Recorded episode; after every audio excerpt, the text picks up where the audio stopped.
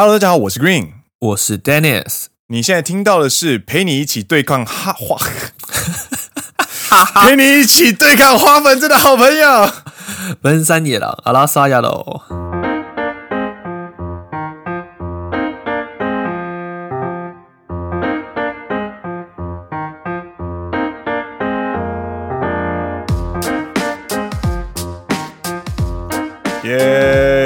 欢迎来到第三季的第十三集。是的，这个我们开播以来第一次连标题都念不好，哈哈粉症，哈哈哈哈哈哈，对对抗哈粉症，看有语言障碍。那为什么会聊到花粉症？就是我最近感觉，哎，我的花粉症也变严重了。这样，冬天为什么会有花花粉症？我觉得很神奇耶。山木的季节好像是就是从十一月、十二月开始啊。对，我我最近也觉得我的呼吸也开始变重了，然后，嗯，对，呼吸变重，然后睡起来其实很不舒服，就感觉没有睡醒的感觉。可能你的呼吸比较不顺畅，就导致你的睡眠品质下降。请问这个该不会是来日第四年终于？哎，不对。第四年还是第五年？第四年，终于要出道了吗？我觉得快了啦。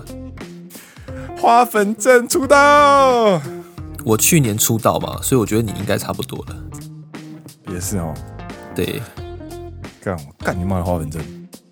这件事情真的是很很奇妙哎，就是在日本住久了，当然每个人体质不同，但大多数的人在日本住久了，花粉症就会出来。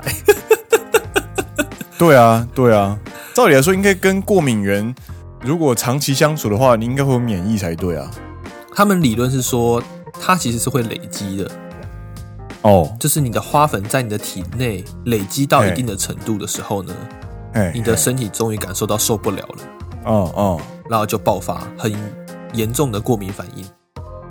なるほど。对，所以加油。 哎，顽张る啊！跟大家分享一下，其实我最近有在做花粉症的治疗。哎，那治疗方法呢，就是去看医生，医生会给你所谓的舌下治疗定。嗯嗯，那这个定就是它类似像给你身体去适应有花粉这个成分的存在，所以你就每天要吃那个舌下治疗定。嗯嗯，然后要吃三到五年。哦，最短三年了。他说时间拉越长越好，让你的时会会怎样？我到目前为止没有感觉到什么效果，但是他是说会让你的身体去适应这个花粉的成分。嗯，之后呢，就算花粉出来了，你的身体也不会有那么强烈的过敏反应。哦，所以就是也是那个道理，就是一样的，就是跟过敏源长期相处这样。对对对，但是因为。长期相处是你要一整年都有嘛？但是花粉是对突然出来，突然出现，突然出现又不见，嗯，那你身体就会不适应。对对对对，所以你如果讨厌一个人或者讨厌一个东西的话呢，解决方法就是朝夕相处。感觉好讨厌哦，对，好讨厌哦。なるほど。不过最近有一件另外一件事情，你要跟皆さんちょっと相谈したいと思います。 何でしょうか？想要跟大家收单，就是所谓的商量，嗯，咨询咨询，就是那种。何でしょうか？我觉得我的笔电的电池容量好像有点低。然后呢？然后呢？就搜寻了一下，好像有人可以自己换笔电的电池。然后笔电的电池单买的话，七千日币。 嗨，送去给别人换的话是一万四，就等于是 double。所以听下来，您您是有想要自己换电池的想法？我在想要不要再挑战一次。我说，我说，Dennis 啊，嘿，啊，咱们录节目也半年了，是我们认识也十几年了，是，不要搞自杀好不好？你 你记得你自己上次换手机电池发生什么事哦？你知道这种就是我的个性，可能就比较你知道不服输，就觉得失败就是成功的开始。你你你把现在这件事情讲给当时那个超 panic 的你听，看那个你会把你现在这个你就是这个就是巴死，就觉得 是不是应该再挑战自己一次这种感觉？人不要作死就不会死好吗？然后重点是重点是上次的那个电池是因为我自己换过，嘿，然后我推荐给你是。然后你发生的问题，然后因为我换过，所以我知道可以怎么做，嘿，所以我才可以救你。好，这一次笔电它的零件，它的总零件数一定是比呃手机还要还要多，所以它出差错的几率会更高。然后它的笔电，它的它的锂电池又是手机的好几倍大。对，我有看到图片，那个只要稍微折到，那我觉得那个你 panic 的那个。程度也会是之前的好几倍，我再深思熟虑一下，不然你就是买笔买那个电池之外，你就是去那个 Amazon 那个防火 防火 corner 嘛，顺便买个防火布啊，或者是面罩啊之类的，换个笔电电池，搞到宿舍整个烧起来，这个一定上新闻的，嗯。话说这礼拜有没有什么新闻想跟大家分享？哦，我这个礼拜连续出差四天，真的是苦不堪言。我只看了什么东西的？然后我在回家的路上，然后就看了一篇很有趣的那个报道。嘿，就是在六年前吧，嗯哼，二零一四年左右的时候，就是有人在 Twitch 这个游戏直播网站上面，对，呃。发了一开就是开始了一个游戏，叫做呃用金鱼玩宝可梦。用金鱼怎么玩宝可梦啊？对，听起来很奇怪，对不对？金鱼明明要在水里面啊，那他怎么去啊？然后控制游戏啊？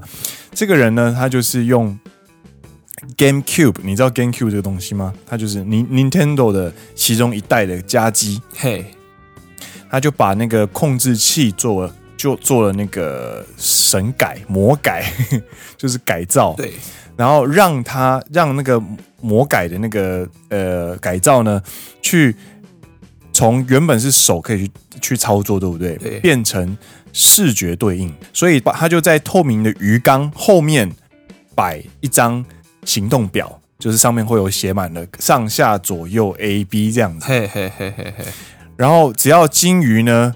移动到某个地方的时候呢，它就会显示相同的指令啊，类似热点追踪就对了啦。对对对对，或是 motion sensor，就是有东西移动的时候，它就会过去这样子。那如果鲸鱼游游到那个游到了那个荧幕之外的话呢，它就会自动回归到 A 这个键。嘿嘿嘿，然后就是按照这样子的方式去让鲸鱼呃。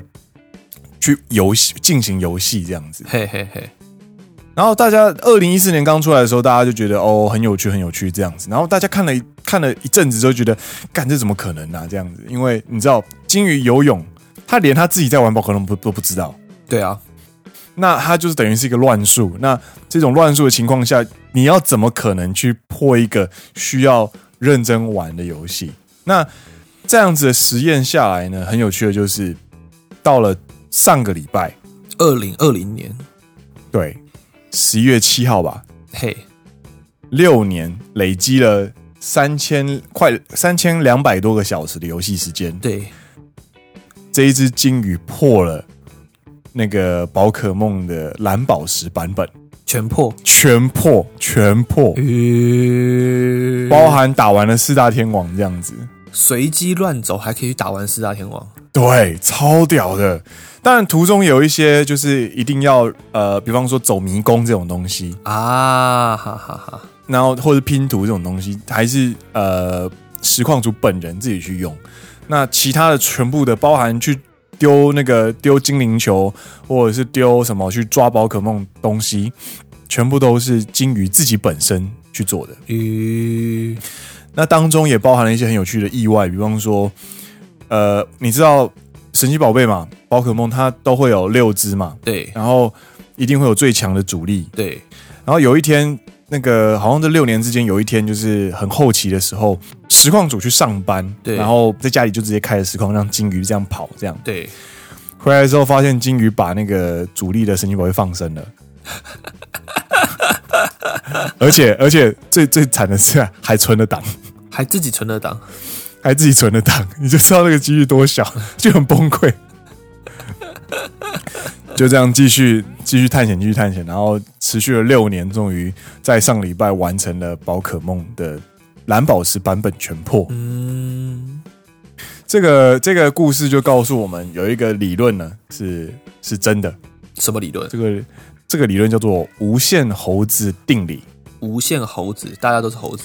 对，就是他是说，如果你今天让呃，一只猴子在打字机上面随意的按键，嘿，当按键的时间达到无穷的时候，几乎必然能够打出任何给定的文字，比如说莎士比亚的全套著作。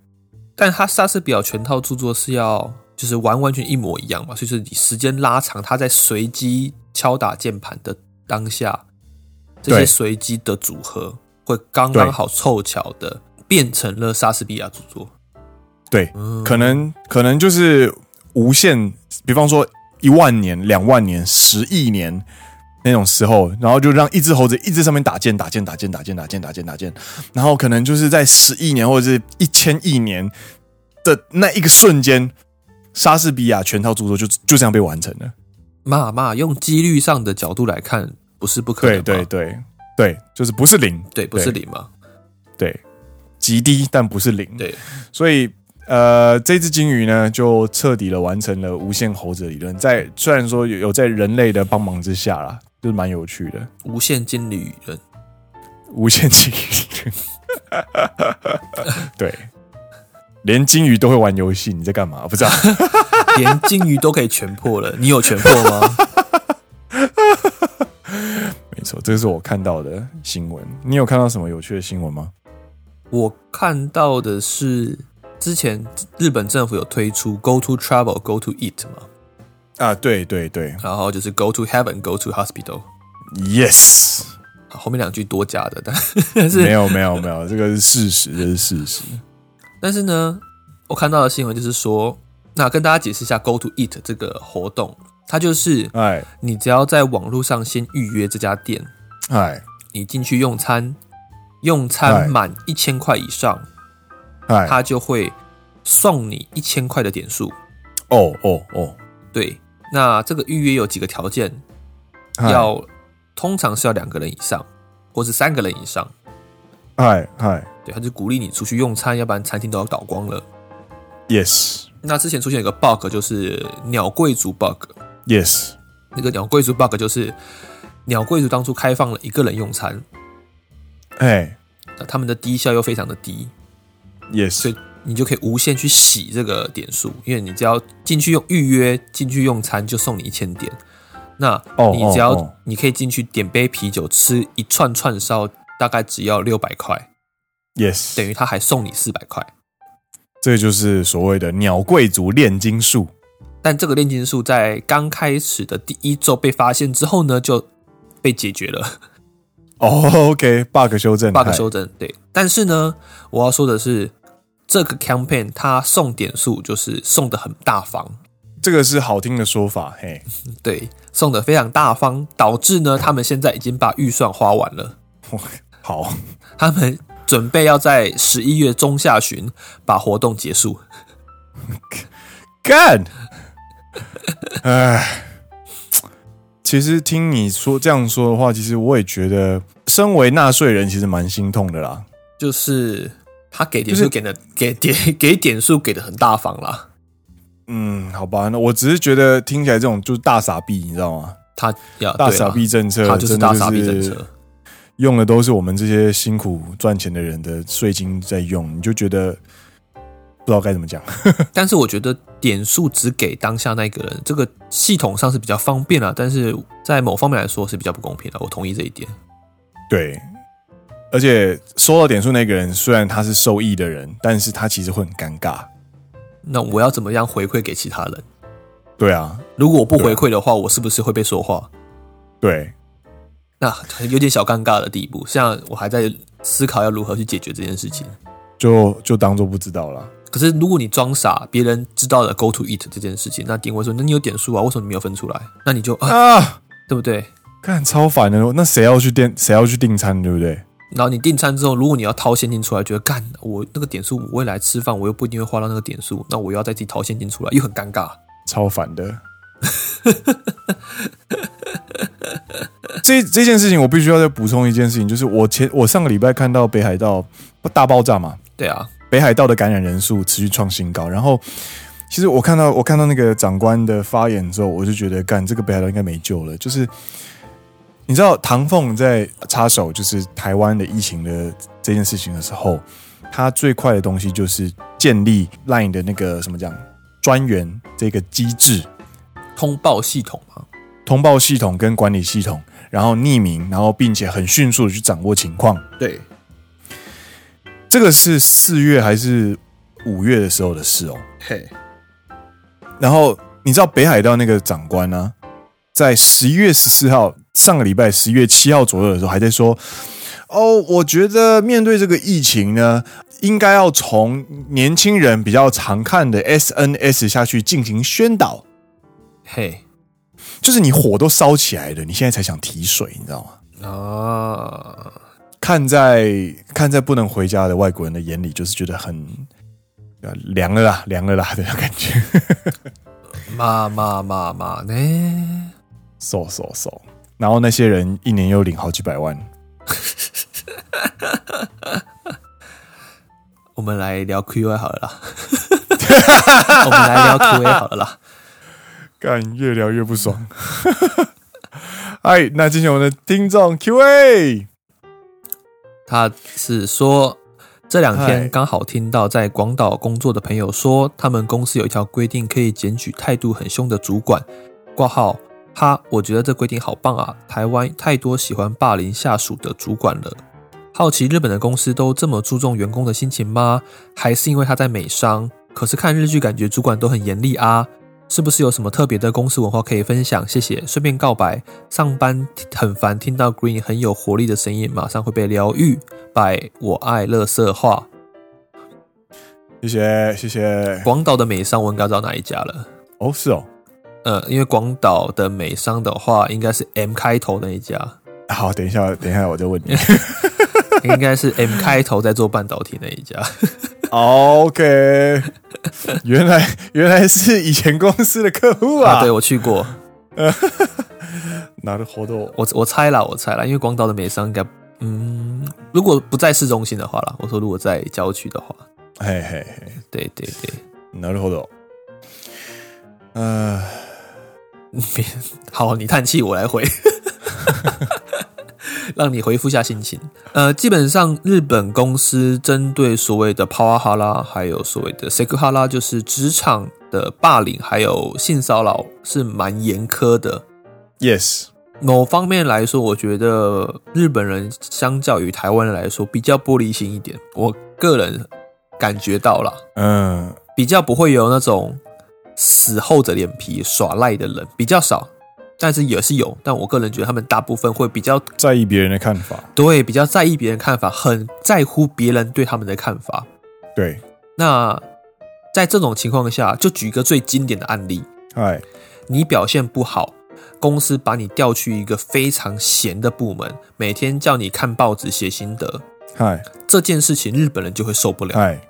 但某些台，我觉得很某些台湾人，对你觉得很奇怪，对不对？某些人台湾台湾人就觉得说超爽，求之不得，好爽，每天看到妈的，不就两缺，爽啊！对对对，这就是想法的不同。但日本人会觉得说，干我好废，别人都叫我，被下放，我被下放了，别人都觉得我是废物，我我没有我没有脸活下去了，我要辞职。这个是对完全不同的看法。台湾人会觉得我就废。我就爽，好爽，这样子，两缺棒棒。对，但是这件比较玻璃心的这件事情呢，刚刚我那个比赛又出来了，哎，比较玻璃心这件事情呢，就会导致你可能稍微被指点了一下，对，他就可能会产生很多自己的小剧场，或者是他们会。呃，会很认真的把你的把上面讲下来的评论当一回事。就算上面的人只是一个无心之语，他们可能会把它放在心里放了好久，然后就自己开始不断的幻想。对，那这件事情是会真的会有发生，所以对才会有所谓很多的，比如说自杀、跳轨啊，或者是一些职场压力啊。是，当然日本的加班多是事实。对，那你看到日剧里面很凶的那些主管也是事实，可是某方面来说，它存在于以前的年代。嗨嗨，所以。现在的一些比较有年纪的人才会说，现在日本年轻一代是非常的，就是不堪一击这种感觉。对，他们都说，现在年轻人是豆芽菜，磨牙洗。对，所以呢，在这样子的时空背景转换之下，现在日本公司非常注重所谓的职场霸凌。对，动手一定是瞬间就拜拜了，这个不要讲。对，那更不要说是。比较严厉一点的词语，对，他们也比较不会讲。现在，我的我的主管其实也算是蛮蛮严厉的啦，但是我们必须要先把严厉这件事情拿出来拿出来讲。对，因为严格的上司其实它分为两种，一种是注重原则，所以标准很严格的人，对；另外一种是呃，在骂人的时候会口不择言，攻击性会比较强的那种人，对。那近年来，其实攻击性比较强，然后进行人身攻击的这种人，比方说骂你笨蛋、混账这种话，已经受到严格的规范，所以他都会被判定是职场霸凌，所以就会慢慢减少，因为可以申报。对，一定可以。但是，并不代表这些人减少，并不因此代表日本人的标准在降低。没有哦，没有，就是还是一样高，然后还是一样很严格。所以我最近就有被，你知道，最近就是要定年度目标，然后就是我就有被我上司叫去训话。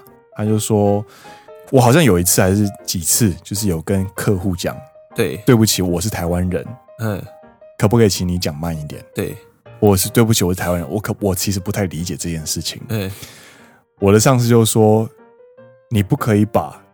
我是台湾人这件事情常常挂在嘴上，嘿，因为如果你你的实际用的不好的话，你听起来就像在找借口啊。我懂他的意思，对，我当然也知道他的意思，但是就是你就会觉得哦，人生好难的那种感觉。对，嗯，我可以懂他的意思，那我也同时也懂你的难处。对，就是这样子。所以其实对啦。态度很凶的主管还是有，但是大家可能从昭和时代，然后平成初期到现在，他们的严厉的方式其实有在改变了。他们用字遣词会非常的注意，对对，他们不会去攻击你，可是他在要求你的时候，他会以另外一种方式去跟你沟通。对，那这个标准是当然是因人而异的，并不会因为说不可以凶，他就会相对的。变得比较宽松，这我觉得这是两件事情了。对，我最近感受到一件很强的事情，就是如果你要怎么，你要凶一个人，你就抛出问句就好了。哪尼？不是哪尼哦，对，表表示疑问就好了，表示疑问就可以了。对，你只要表示疑问，基本上那个语气就会听起来超级凶，你就很可怕。对，就因为要换到你回答，所以就好。就举例来说，举今天你说你想换笔电电池，嗯，然后我是你上司。然后你曾经因为换手机电池搞了一个大包，然后然后你现在提出你想要换笔电电池这件事情，我只要抛出一句，为什么你想自己换电池？呃呃呃，因因因为我想省省省省省钱。上次你换自己换手机对不对？对。那为什么你这次还想自己换电池？我好可怕，压力好大哦。你你你只要你只要提出问句，你的所有事情听起来都很恐怖，有没有？学起来了，学起来了哈！大家以后要跟自己的另一半吵架哈，就是提出问句，不要乱教哦。同样的，同样的，如果你想要制造浪漫，或者是你想要撒娇，或者是就是抛出讲一些甜甜甜蜜的话语的话呢，也可以用提问的方式。这个转折是怎么来的？提问这件事情就会让人开始去思考原因这件事。嘿，这个过程呢，会让人对于这件事情有更深层的礼物、领悟跟体验。嘿，所以在错误上面进行提问，它可以让你更深刻的体感受到自己不应该做这件事情啊。那同样的，在甜蜜的话语，比方说，哦，我为什么会这么喜欢你？等你们，如果今天你女朋友跟你说，哎，Dennis 啊，为什么你那么可爱，或者是为什么你那么帅？哎，不好意思啊，不 不好意思啊，铁雷瑞熊。对了，对了，对了，对了，对了，对了，害羞个屌！我只在举例而已，啊，害羞个屌！对我，我想要说的就是这样。所以，不管是攻击，或者是不管是撒娇，就是在人际沟通上面，只要提出问句的话，它就会是一个很强烈的呃，怎么讲进攻？嗯嗯嗯，嗨嗨嗨，国民国民依旧。好了，那下一题，哎。今天的好长哦，那我们尽量念快一点。好了，安安两位好，首次在 Podcast 发问，格外紧张，感谢两位声音陪伴，让我想起在日本生活的点点滴滴。前几集听到有人发问离职想法，不巧我也在两个礼拜前提了离职，虽然最后还是被未留，当初是裸辞，我也听了 Green 的话，盘点了过去在公司的大大小小事务，确实意外的发现自己有意想不到的一面，有时候也挺佩服自己的。他说想问问两位的想法，因为在日的。时候念的大学为名门，在日毕业前是拿到东京插领内定。哦哦，可是又很讨厌日本的工作性格，最后还是婉拒。回台后进入日商瑞差银行。哦，再次确认自己的想法没错，日本人的同事和上司人都很好，但真无法跟日本人工作，最后就进入了台湾大手企业当一个废废的低层员工。嗯。但却是一个会让自己开心的工作。几日前开了一场线上的大学同学会，在各自报近况时，发现身边同学不在日文圈的大多都当上主管或是买车买房了。在日本企业工作的同学也有不错的发展，其余同学有公有国家公务员、外交官、移官等等。相较起来，自己真的是飞到掉渣。同学们也只会笑笑的表示很有我的风格。语气中可以感觉到，或许不是歧视，但也不知道该跟我谈些什么。嗯，打了这么长才要问问题，真不好意思。面对身边朋友、同学都在社会上有优秀的发展下，自己处于现况，你们会想求于改变或追求更好的工作，但不是自己喜欢的，还是留下来呢？嗯，他说。他就是那位问大手企业被 Green 称为小可爱的小可爱。然后他说他是二十七岁的男子，所以还可以被叫为小可爱，非常难得。他说距离上次被叫小可爱是大学时期的暧昧对象。哎，感谢你的提问。呃，会叫你小可爱是因为我很想很想骂人，但是你知道，就是。是我们最可爱的听众，所以我们只好就是用小可爱称呼你，就是那种啊笨到很可爱的感觉。对对对对对，嗨，那对于这件事情呢，其实我想了很久。嗯，就是呃，因为你念的学校其实不错，你拿了公司的内定其实也不错，你回台湾进入的银行其实也都是不错的银行，所以代表说你这个人的能力是受到认可的。那基本上你现在进选择了一件。你可以做的开心的工作，其实代表说你这个工作是做得下去的。然后我结论来说，我有几个建议，就是第一个建议就是不要再参加同学会了。这个太难诶。我觉得你参加过一次，你就知道同学会不是你该去的地方了。美心，你先说。我我要说原因。好，因为人是活在社群里面的生物。对，那。生就是成员跟成员之间，如果能够有共鸣的点越少的话，对，那你们相处在一起，你你就会有一种自己格格不入的感觉。对，这个格格不入的感觉，就算彼此都带有善意，长期下来，你也只会慢慢被边缘化。嘿，所以你留在原本的社群里面的话，其实是会很难过的。是，这个前提就是你如果不想要，呃，就是回。那些你不想去的地方的话，你想要留在让你开心的工作的话，那我觉得就不要去勉强自己参加大学同学会。对，那另外我这是第一个，然后第二个想法是，每个人多多少少都忍受着痛苦、不快，然后去换得一些自己想追求的东西，可能是职涯、薪水，或者是自我满足。对，那我相信在呃大手工作你不一定开心，但是你可以满足，比方说社会地位，比方说薪水、福利，甚至是你的对象，其实你获得的自由度，都是一些其他人没有办法获得的东西。对，但是你就是必须要牺牲掉开心这件事情。但相对的，如果你进了一个开开开心的工作，当然全部都能够都能够同时就是鱼与熊掌兼得是最好的，但是这个事情很少，嗯，所以你必须要去做优先顺序的排序。你喜欢你重视的是什么？对，哪些东西可以牺牲？哪些东西，然后你拿到这个报酬是你可以达到平衡的吗？如果这些东西你都找到了答案，然后你最后的落点是在你现在这个位置的话，那我相信。你这个东西是你做的开心，你做的踏实，那下一个动作就是切换你的社群啊。人生不是只有步步高升，对，人生有另外一种成就叫做和，就是和谐相处。嗯哼哼，你可以发展你的，比方说第二社群，比方说工作外的，比方说去呃台日交流学会进行当志工，或者是去辅导，或者是去应用你的能力去教一些。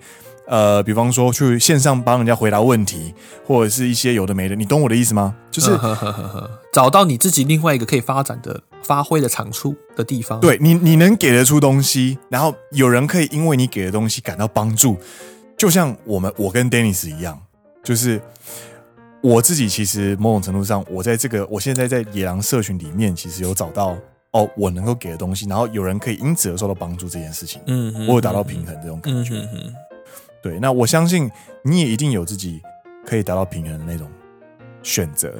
那如何呢？这可能就是要稍微就是花时间找一下。嗯哼哼哼哼，这是我的想法了。好吧，你讲的后后半段了，后半段有有解释完之后，大家就可以体会。但主要是你要如何去做社群的切割以及切换，我觉得是一个需要调试非常长的一段时间的东西。Yes。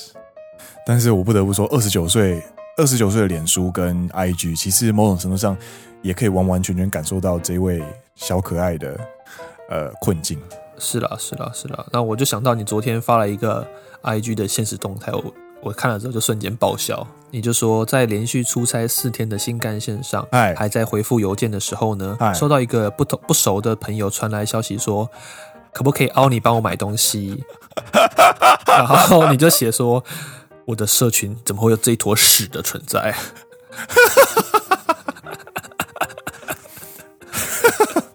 真是不好意思，对，这是昨天晚上。那你就想要说，你想要去清理这坨屎吗？某方面来说，你就是要去清理你的所谓的社群网站的社群的连接吗？对对，对，你的连接。那你的社群去做切换的时候，你当然会有一些这种比较，你觉得是有点啊。讨厌的存在，对，或是让你觉得比较不自在的存在，对。那这时候你就必须要放下去做切换，对。但是你切换的时候，某方面来说，你是在跟过去的自己说拜拜。没错，没错，我有这种想，我有我有这种感觉。没错。可是我又是一个蛮会。恋旧的一个人，懂我意思吗？啊、哦，出现了，出现了，出现了！上升巨蟹又来星座，但是我觉得我个人是一个蛮念旧的一个人，所以，哎，我会觉得有时候会有，还是会有挣扎啦。你会珍惜以前的那种连结，对不对？对对对，因为老朋友某种程度上都证明了自那时候活过的自己。对，某方面来说，那是我们一起活过的证明。Yes，骂骂骂。身为太阳巨蟹，然后现在变成上升天蝎的我呢，我必须要跟你说，人的时间是有限的，人的力气是有限的，人的金钱是有限的，人的一切都是有限的。好现实啊！但是社群是无限的，好好现实的一个人啊。那如果你今天不好好的进行优先顺序的排序的话，你让一些让你觉得很不快的人出现在你的社群里面的话。换句话说，你就是在牺牲更值得你关注的人的时间。好了，我知道了，不要说教了。对啊，我没有没有没有。对不起，上升天蝎就是鸡巴一点。好，下一题。嗨，第三题。他说拼，好，你念。沙友，平常都在 IG 私讯，第一次来悄悄话留言，听奔三真的很有共鸣。说到工作，真的不免要抱怨一下。我是日商台湾分公司的社畜事务员，虽然说是事务员，我比日本事务员做的事情还要更多。我们公司只有我一个事务员啊。刚听完新的一集 Y 桑说的早上社歌这件事情，我们早上是早，我们公司是早上要唱和公司口号，然 后台湾分公司天高皇帝远也要每天喊，只差在台湾没有垃圾又太手，就是听那个广播做早操。连一个连另一个事业部的台湾分公司已经成为台湾的法人分公司的员工也也是。其实我觉得有点烂，因为根本无法按照这个旨宗旨贯彻这个精神。毕竟日本公司是龟毛 SOP 机器，不知变通，巴拉巴拉说不完。以上纯属抱怨。每半年为了奖金目标，搞得我压力好大。你们应该有设立目标考核，决定办起奖金这个制度。不知道你们都是怎么度过这些目标难关？有比较熟的书员可以分分享他们的看法吗？毕竟已经没有新公司做可以再当目标。再做下去，我要阵亡了。日常业务也不知道该怎么设定可以挑战的目标。半年一次的难产期，这一次终于比较好过一点，改善现有业务。等，但等到四月，我又要头痛了。感谢你们的陪伴，让我觉得有同伴。希望这个节目可以继续下去吧。加油！我讲，先讲一个比较轻松的，好了啦。哎，我们公司之前还没有 Corona 的时候，会跳那个拉吉欧太守。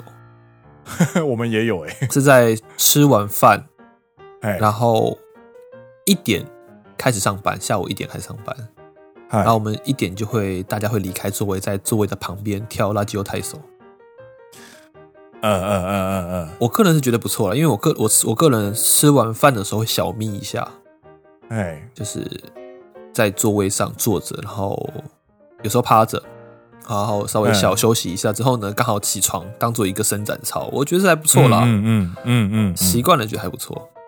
嗨嗨嗨，呃，我们家也有拉吉欧太守跟那个唱唱公司的社歌，对，不是社歌啦，就是社线。嘿，对啊，啊，然后他说现在他的问题是不知道该怎么处理年度目标，跟你一样啊。啊，我的年度目标其实是有啦，就是我们是被规定，因为我是业务嘛，所以什么开发客户啊、数字啊，然后要处理什么大客户啊，这个都是都是都是被规定好的，所以我们其实很痛苦，但同时又不痛苦的那种感觉。那我觉得你可以做，就是去找你们日本分公司的人事。稍微咨询一下，因为每一间公司他们自己下面都会有一个评定目标，人事他们一定会有。因为你说你也是台湾分公司，某种程度上你们家公司应该也是有一定规模。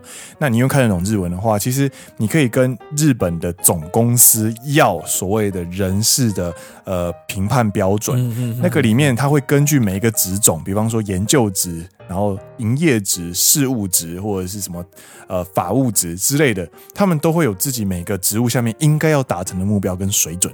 所以你就把那个东西拿下来，拿下来看，然后觉得自己哪几个做得到，你就马上一年一年就是慢慢更新，慢慢更新，然后记录下来。我觉得你有科目下来写的话，其实你会写的比较方便啦，你不用自己这边重新这边通灵之类的。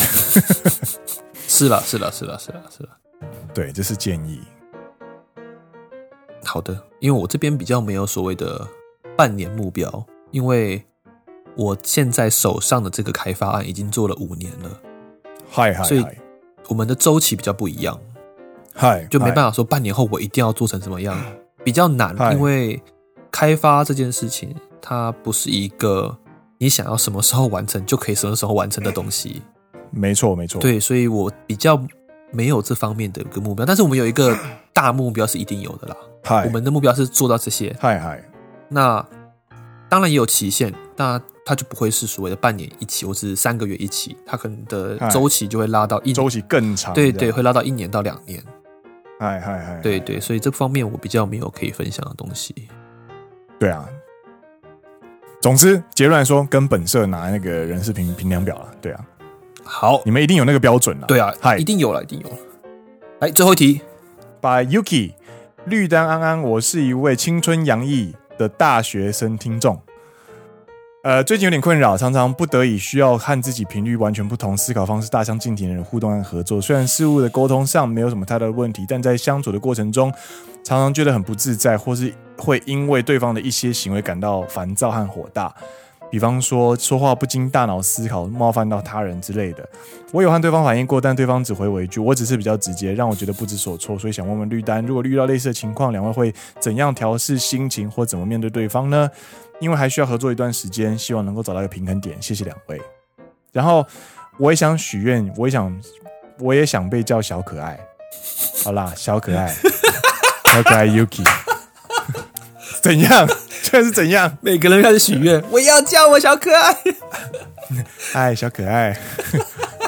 哎，你的问题我们小可爱，你的问题我们听到了。可是我们刚刚其实有解释，就是小可爱这个绰号其实来自于笨的很可爱，所以我不知道他们听到这样还会不会想要被叫小可爱。就下个礼拜开始，全部人说我也想叫小可爱。嗨，嗨，回到问题，嗨，回到问题，其实这个。有接到我们之前不知道哪一集聊到，嗨，不适当的直接其实就是武力这件事情。啊，有有有，这也是听众回应，对，我记得，嗨，我忘记哪一集了，哎，嗨，我也忘记了，没关系，那是 Q&A，那是 Q&A，对，所以他本身就说，哦，我只是比较直接啊，错，他就是无礼，对，你要怎么判断是无理还是直接呢？有一个判断标准就是。他说出这句话，嗨，他有没有？他知不知道他说出这句话的时候，对方的造成什么影响？对方对对对，会不会对对方造成什么的影响？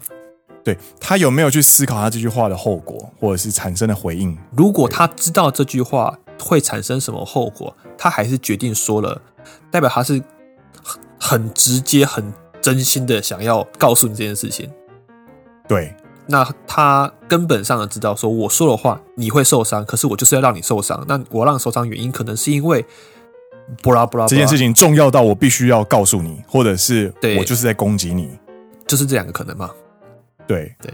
那其实大学的时候，我明白，就是很多人还没有完全社会化，可以这样说，没有错。所以其实我们也经历过那样的情况，然后我也曾经是一个很无理的人。但是经过这几年的呃成长之后，就是我明白你你的你的心情。那在做法上呢，我会推荐一个，就是公事公办，这是最好的方法。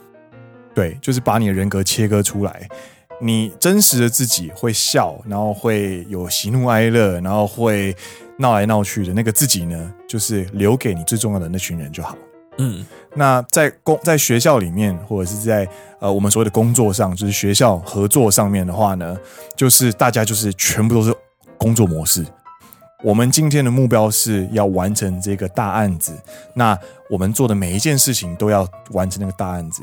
那今天如果我们在开会的时候，他讲了一些让你觉得没有办法处理的意见的话，你就用外面这个人格把那个意见挡下来，然后去想想看他到底想表达什么东西，然后不要把这些情情感掺杂进去的，把意见拿起来之后整理有结论，然后继续推着这个案子前进，就等于是换换做我们我现在跟 Green 的做法就是，我们进了公司就是公事人格，对工作模式这样子。那我们遇到的所有情绪在公司上、公事上，就是在公司里面。不会对，不会表现出来。对，我们会非常理性的去处理这件事情。哎，要不要我我来演一个很无理的同事，然后我们必须要讨论一件事情，这样。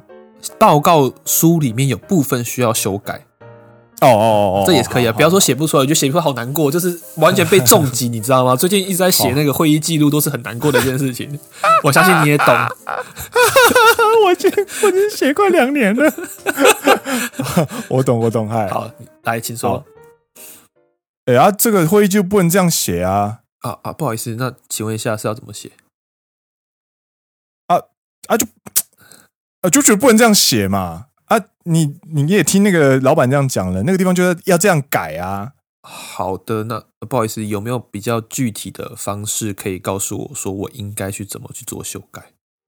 嗨，到这边有没有？就是 Dennis 现在做的就是两件事情，一个是缓夹，嗯，然后一个是去要求对方做出具体的建议，嗯。其实，如果你开始去谈具体建议的时候，那些无理的人会开始去思考他的意见的建设性。如果他就算遇到这个遇到这个问题的，他还是没有办法好好回答的话，你就可以不用理这个人了。这个人就是废物了。他就是有风某方面来说，他就是在无理取闹。对，嗯、所以对，感谢 Dennis 的演示，这个 斯巴拉西。没有没有没有没有没有，我觉得我比较直接，这句话你不要去承认这件事情了，你要好好的认知，就是像 Dennis 说的，呃，过于直接让人造成不快的直接就是无理。对，对。那我们今天节目就好。那就在小可爱 Yuki 的节目的的问题当做最后我们节目的结尾。那感谢大家今天的收听。嗨，我是 Green，我是 Dennis。你现在听到的是呃，陪你一起对抗花粉症的好朋友奔山野狼阿拉萨亚喽。我们下一集见喽，拜拜！各位小可爱，拜拜！各位小可爱，各位 各位小可爱，拜拜！各位小可爱，拜拜！